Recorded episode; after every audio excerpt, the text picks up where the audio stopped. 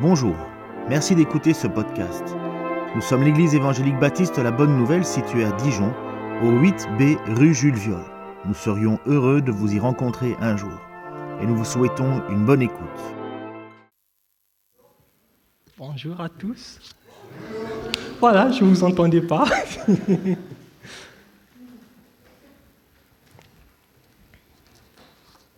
Bien, nous allons poursuivre notre euh, série d'enseignements sur euh, le serment sur la montagne. C'est vrai que ça fait quand même plusieurs mois que nous avons commencé cela. Ce qu'on avait relevé au début de cette étude, c'est que le serment sur la montagne est l'une des enseignements les plus importantes que nous avons dans le Nouveau Testament. Et dans cet enseignement, Jésus nous donne l'essentiel de ce que nous devons connaître, l'essentiel de ce que le disciple du Seigneur doit connaître. On peut même dire que dans le serment sur la montagne, voilà ce que Jésus veut que son disciple sache. Voilà ce que Jésus veut que son disciple soit. Donc si vous êtes disciple du Seigneur, vous avez bien intérêt à prêter attention à ces paroles. La fois passée, euh, ça fait trois, trois dimanches de cela, on avait étudié la huitième béatitude. Et dans la huitième béatitude, Jésus, il dit, Heureux ceux qui sont persécutés pour la justice, car le royaume des cieux est à eux. Jésus continue en disant, Heureux serez-vous lorsqu'on vous persécutera, lorsqu'on vous insultera, lorsqu'on répondra faussement de vous toutes sortes de mal à cause de moi. Réjouissez-vous et soyez dans l'allégresse parce que votre récompense sera grande dans les cieux. Car c'est ainsi qu'on a persécuté les prophètes qui vous ont précédés. La huitième béatitude termine par le sujet de la persécution. C'est quoi la tendance naturelle des chrétiens? La tendance naturelle de, de vous et moi, peut-être, lorsque nous sommes persécutés. Notre tendance naturelle, c'est de nous cacher, certainement, de fuir pour éviter la souffrance, pour éviter la persécution. Dans ce que nous allons étudier ce matin, Jésus nous montre que nous ne devons pas agir comme cela. Dans ce que nous allons étudier ce matin, Jésus nous décrit comme les instruments d'influence du royaume de Dieu dans le monde. Avant d'aller plus loin, je vais lire, on va lire notre, notre texte de base qui se trouve dans Matthieu, le chapitre 5, les versets 13 à 16, que je vais lire avec vous. Vous êtes le sel de la terre. Mais si le sel perd sa saveur, avec quoi la lui rendra-t-on? Il ne sert plus qu'à être jeté dehors et foulé aux pieds par les hommes. Vous êtes la lumière du monde. Une ville située sur une montagne ne peut être cachée. Et on allume, on n'allume pas une lampe pour la mettre sur le boisseau, mais on la met sur le chandelier et elle éclaire tous ceux qui sont dans la maison. Que votre lumière luise ainsi devant les hommes, afin qu'ils voient vos bonnes œuvres et glorifient votre Père qui est dans les cieux. Notre Père qui est dans les cieux, nous, nous te bénissons. Nous voulons, Seigneur, faire silence dans nos cœurs afin de pouvoir être attentifs sur ce que tu as à nous enseigner ce matin. Seigneur, moi qui suis devant, je ne suis même pas digne de me tenir devant ton assemblée. Mais c'est toi qui me fais la grâce de, de venir et, pour, et, d'expliquer ta parole. Je te prie, Seigneur, de nous aider afin que la compréhension soit au rendez-vous, afin que chacun puisse comprendre ce que tu as à nous enseigner ce matin. Fortifie-nous, Seigneur, dans la vérité. Ta parole est la vérité. Au nom de Jésus. Amen.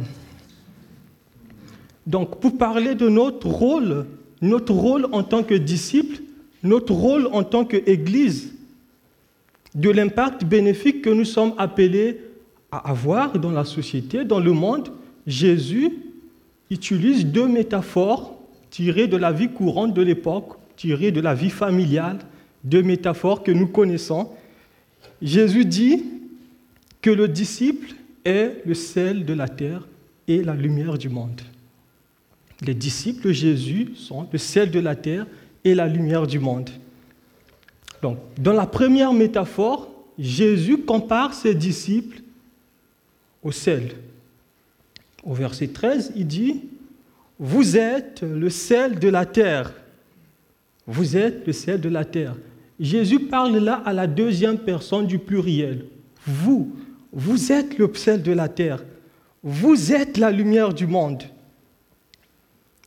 Si vous observez bien le, le bloc du serment sur la montagne qui s'étend du chapitre 5, 6 et 7 de Matthieu sur ce que nous avons déjà étudié du chapitre 5 de verset 1 à 12, c'est pour la deuxième fois que Jésus emploie le vous.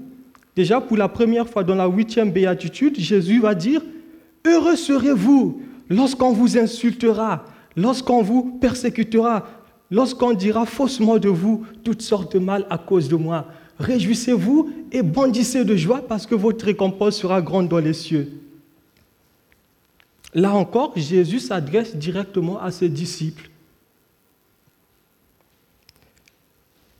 Dans, le chapitre 5 de Matthieu, les deux premiers versets qu'on avait lus le jour euh, où on avait introduit cet enseignement, il est écrit dans Matthieu 5, 1 à 2, Voyant la foule, Jésus monta sur la montagne il s'assit, ses disciples s'approchèrent de lui, puis il ouvrit la bouche et se mit à les enseigner. Le serment sous la montagne ne s'adresse pas uniquement aux premiers, aux premiers disciples qui étaient devant Jésus pour écouter sa parole. Jésus s'adresse à vous également ce matin. Jésus s'adresse à nous ce matin. Chacun de nous est le sel de la terre. Jésus s'adresse à son Église, à l'Église également c'est quoi l'Église? L'Église, c'est le rassemblement, c'est tout ce qui, c'est l'ensemble de tous ceux qui appartiennent au Seigneur, tous ceux qui sont nés de nouveau, ceux qui sont passés par la nouvelle naissance. Tout ce dont Jésus est le Seigneur. C'est ça l'Église de Jésus-Christ. Et nous, ici, nous constituons une Église locale. Tous les chrétiens du monde entier constituent l'Église universelle. Et Jésus s'adresse à tous les chrétiens, vous êtes le sel de la terre. C'est quoi au juste le sel? Quel rôle le sel joue? Quelle est l'utilité du sel? Le sel, c'est, pour ceux qui font un peu de la chimie, c'est le chlorure de sodium. C'est le chlorure de sodium que nous utilisons quotidiennement pour préparer. Le sel joue un rôle important dans nos aliments, dans nos nourritures. Alors, il joue quel rôle? Le sel donne du goût à la nourriture. Le sel donne de la saveur à la nourriture. Alors, c'est une question que vous pouvez même vous poser. Pourquoi est-ce que lorsque vous préparez, vous mettez un peu de sel dans la nourriture? Vous n'en mettez pas des tonnes, mais vous mettez un peu pour avoir du goût, pour avoir de la saveur que la nourriture, en mangeant, vous puissiez euh, savourer, déguster convenablement. Job 6, le verset 6 dit, Peut-on manger ce qui est fade et sans sel? Ce qui n'a pas de sel n'a pas de goût, entre griffes. Dans, dans, dans, ce petit passage, en fait, Job souffre cruellement.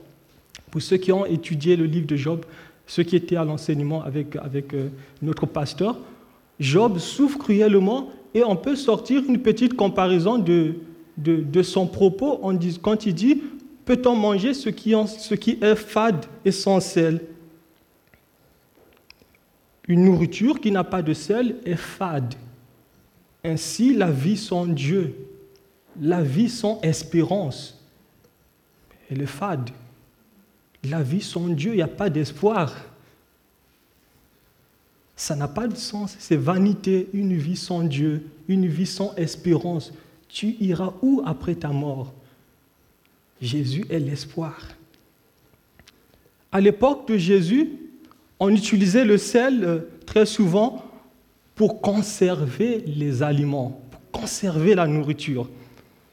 Comme aujourd'hui, on est dans une société euh, industrialisée, une société là où il y a des machines, des réfrigérations, à l'époque, Il n'y en avait pas. Tous ces moyens n'existaient pas à l'époque. Et grâce au sel, on pouvait conserver du poisson, de la viande, qu'on pouvait garder pendant longtemps et qu'on pouvait utiliser. Même dans, dans certains pays, comme euh, là, où je viens, on continue toujours à utiliser le sel pour garder du poisson. Et on le sèche, on met du sel et ça, ça, ça conserve. Jésus dit à ses disciples, vous êtes le sel de la terre. Le sel conserve les aliments de la pourriture, de la putréfaction. On peut déjà sortir une comparaison de, de, ce que, de cette métaphore que nous, avons, que nous venons de lire. De la même manière que le sel permet de conserver, conserve les aliments de la pourriture, de la putréfaction, le disciple de Jésus, celui qui garde la parole de Jésus, celui qui applique ce que le Seigneur a dit, il préserve le monde de la dépravation, de la, de la pourriture. Il joue le rôle de conservation, de préservation. Nous vivons dans un monde qui est en perte d'espoir. Et le disciple de Jésus est celui qui emmène de l'espoir. Il emmène la joie là où les gens sont, on ne comprend pas, ils ne comprennent pas. Il emmène la joie, il emmène l'espoir. Jésus dit, nous sommes le sel de la terre. Nous sommes le sel de la terre. Jésus dit, nous sommes dans le monde, mais nous ne sommes pas du monde. C'est quoi le monde? Le monde, c'est une société, c'est une société sans Dieu. Quand on, quand on parle du monde, dans la Bible est décrit, le monde est décrit comme une société qui, qui, est sans Dieu, qui est organisée sans Dieu, un système qui incite davantage les gens à la rébellion, à se révolter, à désobéir à Dieu. Le monde appelle mal ce que Dieu appelle bien. Le monde appelle bien ce que Dieu appelle mal. Et sont les disciples dans le monde, le monde est fade, le monde est fade si les disciples ne sont pas là. Comme le sel, que fait le sel dans la nourriture? Le sel donne la saveur. Et les disciples de Jésus, le disciple de Jésus est celui qui donne, qui emmène la saveur de vie là où il y a la mort. Là où il y a la mort spirituelle, il emmène la saveur, la saveur de vie. Le monde va mal, il suffit justement d'allumer la télé pour se rendre compte que le monde va mal. Même là, on n'a même pas besoin de vous dire est-ce que le monde va bien, le monde va bien? Allumez seulement la télé, vous allez vous en apercevoir que le monde va mal. En l'absence des disciples de Jésus, le monde va davantage dans la pourriture, dans la putréfaction, dans l'immoralité, dans la dépravation morale et spirituelle. Jésus dit, nous sommes le sel de la terre. C'est nous qui devons emmener cette saveur, saveur de vie. Comment? De plusieurs manières. Déjà par notre témoignage, nous apportons cette saveur. Il est, il est écrit dans Corinthiens que nous sommes une lettre écrite, une lettre que les gens peuvent lire et voir. Celui qui met en pratique les paroles de Jésus celui qui applique dans sa vie ce que nous avons étudié déjà, c'est-à-dire les béatitudes, qui, les béatitudes qui décrivent la personnalité du disciple, la, personnalité du chrétien, celui qui met cela en pratique, il ne peut qu'avoir un impact positif dans la société. Forcé. Comme le sel qui va retarder la pourriture des aliments, celui-là par la grâce de Dieu, il va préserver le monde de la corruption, de l'immoralité sexuelle, de la débauche. Il va dire non au péché parce que euh, c'est ce que Dieu refuse, ce que Jésus est mort sur la croix pour ça, pour le péché. En donnant la saveur de vie dans le monde, vous allez vous rendre compte qu'il y aura de l'opposition. C'est ce que nous avons vu dans notre béatitude. Tout le monde ne sera pas toujours content quand vous, allez dire non à la corruption, admettant que vous, vous soyez dans, dans l'entreprise, vous discutez avec les amis qui veulent vous emmener dans une mauvaise voie. Vous dites non, ça c'est une voix qui ne glorifie pas Dieu. Il ne sera pas toujours content. Et la Bible dit dans 2 Corinthiens 5, 2 Corinthiens 2, le verset 15, Nous sommes en effet pour Dieu la bonne odeur de Christ parmi ceux qui sont sauvés et parmi ceux qui périssent. Aux uns, une odeur de mort, donnant la mort, aux autres, une odeur de vie, donnant la vie, et qui est suffisant pour, toutes, pour, pour ces choses, car nous ne falsifions point la parole de Dieu, comme le font plusieurs, comme le font plusieurs pour leur perte, bien entendu. Mais c'est avec sincérité, mais c'est de la part de Dieu que nous parlons en Christ devant Dieu. Nous sommes la bonne odeur, la bonne odeur de Christ parmi ceux qui sont sauvés, parmi ceux qui périssent. L'apôtre Paul dit dans Colossiens, le chapitre 4, le verset 5 à 6, Conduisez-vous avec sagesse envers ceux du dehors et rachetez le temps, que votre parole soit toujours accompagnée de grâce, assaisonnée de sel, assaisonnée de sel, afin que vous sachiez comment il faut répondre à chacun. Jésus nous dit, le sel de la terre, c'est vous. C'est nous le sel de la terre. C'est nous qui assaisonnons le monde, comme on assaisonne la nourriture. On met du sel, et ça donne du goût. Alors, alors, que se passe-t-il lorsque le sel perd sa saveur? Matthieu 5, le verset 13. Vous êtes le sel de la terre, mais si le sel perd sa saveur, avec quoi la lui rendra-t-on? Il ne sert plus qu'à être jeté dehors et foulé aux pieds par les hommes. Dans la version La Colombe, il est traduit ainsi C'est vous qui êtes le sel de la terre. Mais si le sel devient fade, avec quoi le salera-t-on? Il n'est plus bon qu'à être jeté dehors et foulé aux pieds. Le sel. En fait, le sel que nous utilisons actuellement dans notre société pour euh, soit euh, comme le sel de table ou pour cuisiner, c'est le sel raffiné. C'est un sel qui a été purifié de, tous les cristaux qui ne sont pas euh, des saletés, des déchets, de, tous les, les, éléments qui ne font pas les composants du sel. Ça veut dire que le sel que nous utilisons pour manger, pour cuisiner, c'est un sel qui est, on peut dire, pur. Et c'est un sel raffiné, c'est un sel qui ne peut pas perdre sa saveur. On va d'abord dans ce principe. D'accord?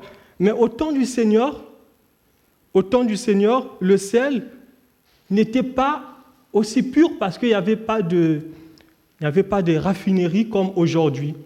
Et très souvent, le sel qu'on utilisait contenait beaucoup d'éléments qui ne sont pas les éléments propres du sel.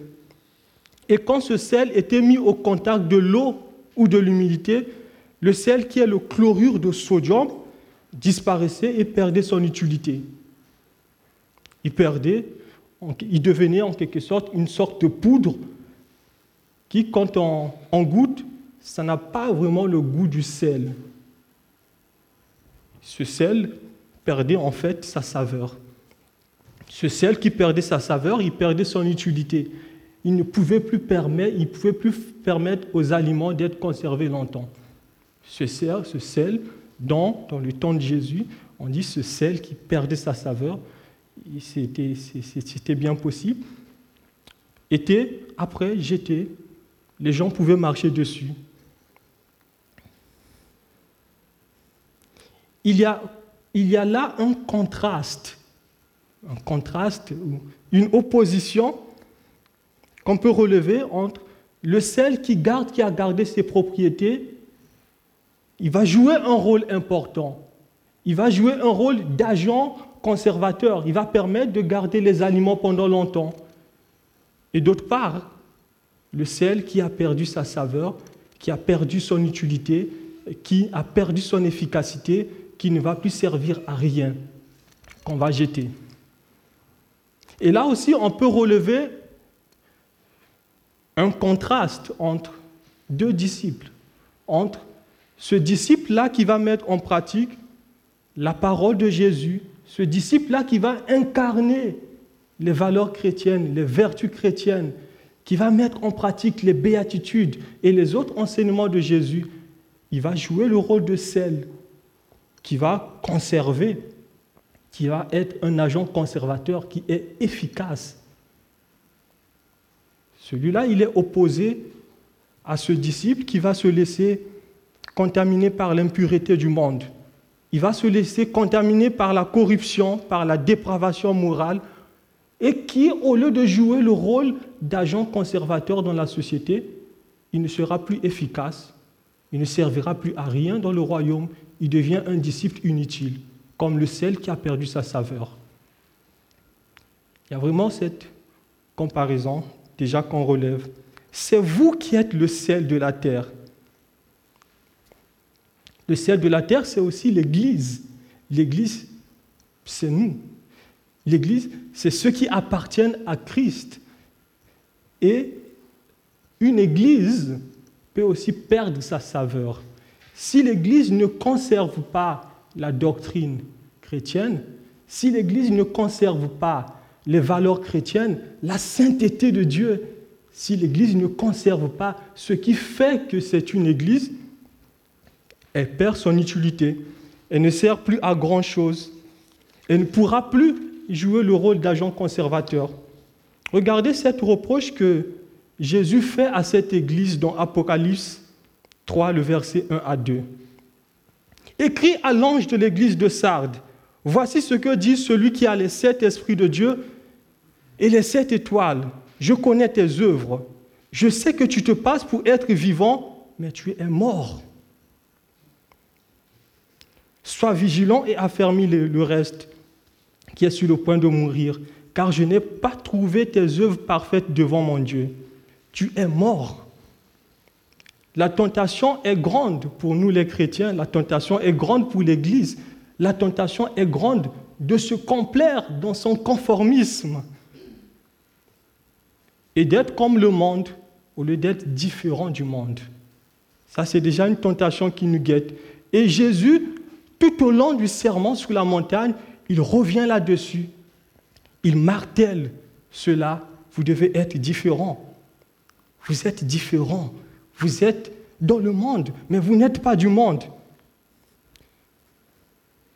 Sinon, si on est comme le monde, on devient fade. On perd son utilité. Si l'Église est corrompue, comme le monde est corrompu, l'Église pourra plus dire au monde, tes actions sont mauvaises ben, tu me reposes ce que toi-même tu fais.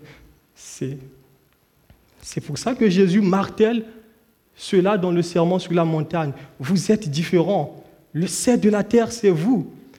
Jésus nous présente comme les instruments du royaume de Dieu dans le monde. Nous ne pourrons avoir un impact positif dans le monde que si nous sommes différents du monde. L'apôtre Paul dit dans Romains 12, le verset 2, Ne vous conformez pas au siècle présent, mais soyez transformés par le renouvellement de l'intelligence, afin que vous discerniez quelle est la volonté de Dieu, ce qui est bon, agréable et parfait. Il y a une tentation qui nous guette là, cette tentation de vouloir imiter le monde, cette tentation de, de copier ce que nous voyons à gauche, à droite de copier une culture, une pratique, même si ce n'est pas conforme aux valeurs chrétiennes. Nous sommes tentés. Et Jésus nous rappelle tout au long du serment sur la montagne que nous devons être différents. Vous êtes le sel de la terre. Vous serez différents. Vous êtes le peuple de Dieu. Vous serez différents. Vous ne serez pas comme les autres peuples. Vous ne ferez pas ce que les autres font. 1 Pierre 2, 9 dit vous êtes une race élue, un sacerdoce royal, une nation sainte, un peuple acquis, afin que vous annonciez les vertus de celui qui vous appelait des ténèbres à son admirable lumière. Vous qui autrefois n'étiez pas un peuple et qui maintenant êtes le peuple de Dieu, Vous qui n'aviez pas obtenu miséricorde et qui maintenant vous avez obtenu miséricorde. Soyons ce sel apporte la saveur de vie. Soyons ce sel qui assaisonne le monde. Déjà par nos actes, par notre obéissance au Seigneur, nous pourrons, nous pourrons, être, pourrons l'être. Dans la deuxième métaphore, Jésus compare ses disciples à la lumière. Il dit, vous êtes la lumière du monde. C'est en vertu d'une autre personne que nous sommes déclarés comme étant la lumière. C'est en vertu de Jésus uniquement que nous sommes déclarés la lumière. Pourquoi? Parce que la véritable lumière, c'est le Seigneur. Quand vous, quand vous lisez l'évangile de Jean, dans Jean 1,9, l'apôtre présente Jésus comme la véritable lumière qui, en venant dans le monde, éclaire tout homme. Jésus est la véritable lumière. En venant, il éclaire tout homme. Et dans la suite justement de l'évangile selon Jean, dans Jean 8, le verset 1, Jésus, le Fils de Dieu, il se présente. Je suis la lumière du monde. Celui qui me suit ne marchera pas dans les ténèbres, mais il aura la lumière de la vie. C'est uniquement par sa mort, par sa résurrection, c'est uniquement par sa vie en nous que nous sommes appelés lumière. L'apôtre Paul va dire dans Éphésiens 5, le verset 8, Autrefois vous étiez ténèbres, et maintenant vous êtes lumière dans le Seigneur. Marchez comme les enfants de lumière.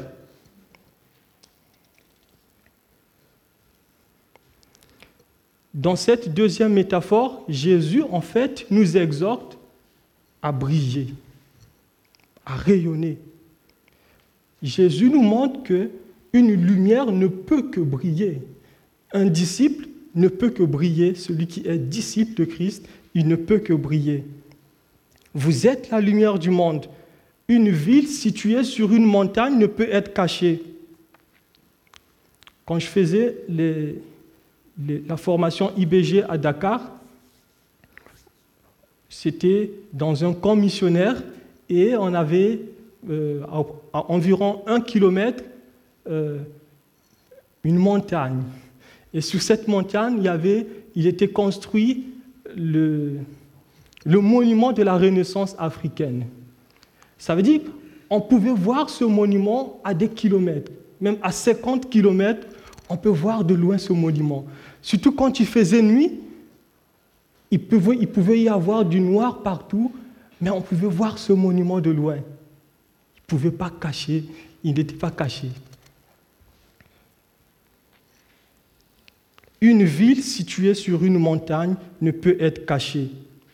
On n'allume pas une lampe pour la mettre sous le boisseau, mais on la met sous le chandelier et elle éclaire tous ceux qui sont dans la maison. Dans Luc 8, 16, Jésus dit, personne n'allume une lampe pour la couvrir d'un vase ou la mettre sous un lit mais il la met sur un support afin que ceux qui entrent voient la lumière. C'est que en France, on n'a pas très souvent des problèmes d'électricité. C'est une grâce, hein? C'est une grâce. Dans plusieurs pays où, j'ai séjourné, sur des pays en développement, il y a très souvent des problèmes d'électricité. Et euh, à 20 heures, il pouvait faire vraiment noir et puis il y a coupure d'électricité. Et les familles étaient, étaient habituées à avoir des lampes, des lampes à pétrole. Admettons qu'il y a un dîner qui se passe, il y a coupure d'électricité, euh, la, maman ou bien les enfants savent déjà la lampe se trouve à tel endroit. Et on va, ils vont prendre la lampe, ils vont l'allumer. Et quand on allume cette lampe, ce n'est pas pour la mettre sous la table. Ce n'est pas non plus pour aller prendre cette lampe et aller l'emmener à la chambre ou le mettre sous le lit on le mettait souvent en haut pour permettre, pour éclairer euh, ceux qui sont dans la pièce afin qu'ils puissent voir bien s'il y avait un dîner, qu'ils puissent manger tranquillement. Jésus nous montre qu'on ne peut pas mettre une lumière dans un endroit où elle n'aura aucune utilité. Dieu n'a pas mis une lumière en nous pour que nous la cachions. Nous avons la, tentation de, s'isoler. Nous avons la tentation de couper tout contact avec la société, avec le monde, de s'enfermer dans une petite bulle. Le Seigneur nous montre dans, dans le serment sur la montagne que ce n'est pas une bonne chose. Si vous êtes caché, si vous êtes enfermé quelque part, comment vous allez éclairer? On n'allume pas une lampe pour la mettre sous le lit, mais on la met sur un support et elle est claire. Elle est claire.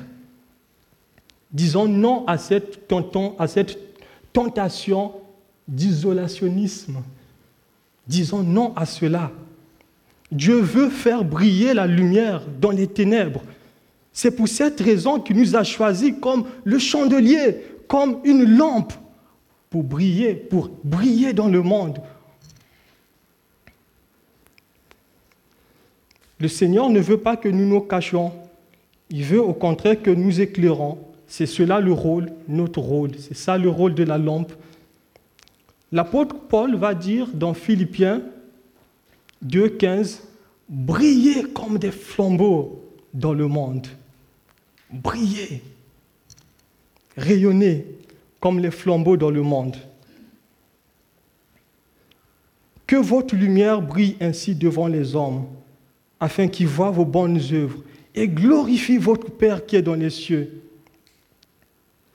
Quelle est cette lumière que, dans ce contexte du, passage que nous étudions, quelle est cette lumière qui doit briller, qui doit rayonner?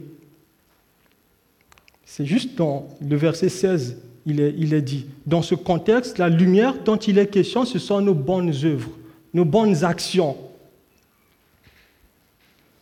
Nos bonnes actions doivent témoigner que nous appartenons au Seigneur. Les gens doivent voir briller la lumière de Dieu en nous, par nos actions, par nos bonnes œuvres. Ce que ce que nous savons de Dieu, ce que nous savons de la parole de Dieu, ce que nous savons des vertus chrétiennes, pourquoi les cacher aux autres? Laissez justement briller la lumière. Laissons briller la lumière que Dieu a mis en nous afin que les autres puissent voir cela et que cela puisse les interpeller. Mais c'est quoi ton secret? Tu es patient, mais moi je me révolte tout le temps. Mais c'est quoi ton secret? C'est Jésus qui est mon secret. Laissez briller la lumière. Cela nécessite de vivre comme le Seigneur. Cela nécessite de faire les choix qui honorent Dieu. Cela nécessite d'obéir à la parole de Dieu. Le Seigneur nous met en garde contre la tentation de cacher la lumière. N'ayons pas honte du Seigneur, n'ayons pas honte de parler de, notre foi, de témoigner de notre foi. N'ayons pas honte de l'évangile. L'évangile, c'est la puissance de Dieu pour le salut de quiconque croit. Dans le dernier texte que nous lisons, 1 Pierre 3, 15 à 16, l'apôtre Pierre dit, Mais sanctifiez dans vos cœurs Christ le Seigneur. Soyez toujours prêts à vous défendre contre quiconque vous demande raison de l'espérance qui est en vous. Mais mais, mais, mais, mais, faites-le avec douceur et crainte. En ayant une bonne conscience, afin que là même où l'on vous calomnie, ce qui diffament votre bonne conduite en Christ soit confondu. Mieux vaut souffrir en faisant le bien, si telle est la volonté de Dieu, qu'en faisant le mal. Que votre lumière luise ainsi devant les hommes, afin qu'ils voient vos bonnes œuvres afin qu'il voit vos bonnes actions, qu'il loue le Seigneur, qui, le Père qui est dans les cieux. Nos bonnes œuvres sont la conséquence de notre salut, ce n'est pas la cause de notre salut. Pourquoi sommes-nous sauvés? Nous sommes sauvés pour accomplir les bonnes, œuvres. Nous sommes l'ouvrage de Dieu ayant été créés en Jésus-Christ pour les bonnes œuvres que Dieu a préparées d'avance afin que nous les pratiquions. Chacun de nous est le sel de la terre. Soyons ce sel qui donne la saveur de vie au monde. Chacun de nous est la lumière. Et ce qui est dit dans le texte, c'est ce que Jésus dit. Vous êtes la lumière du monde. Soyons cette lumière qui brille pour dissiper les ténèbres. En tant qu'Église, rayonnant tout simplement. En tant qu'Église, brillant comme les flambeaux dans le monde. Si nous brillons comme les flambeaux dans le monde, le monde verra que nous appartenons réellement à Jésus-Christ. Merci Seigneur pour, pour tes bienfaits. Merci Seigneur pour euh, cet enseignement que tu nous donnes encore. Tu nous mets devant nous, tu nous donnes une responsabilité. Oh Seigneur, aide-nous à, à mettre en pratique ta parole. Aide-nous à être ce sel. Aide-nous à être des chrétiens là qui vont garder les valeurs, la vertu chrétienne et qui feront la différence dans la société. Aide-nous à être les chrétiens là qui vont dire non à la corruption, qui vont dire non à la dépravation, non à l'immoralité, parce que c'est des choses que toi tu as en abomination. Seigneur, aide-nous à briller, aide-nous à parler de toi, à témoigner de notre foi, Seigneur. Merci pour tout cela. Merci parce que tu as mis ton esprit en nous et ton esprit est là pour nous aider afin que nous puissions mettre en œuvre ta parole et que nous puissions la garder et que nous portons des fruits. Tu dis, si nous portons beaucoup de fruits, tu seras honoré, tu seras glorifié. C'est cela notre désir, Seigneur. Béni sois-tu. Au nom de Jésus. Amen.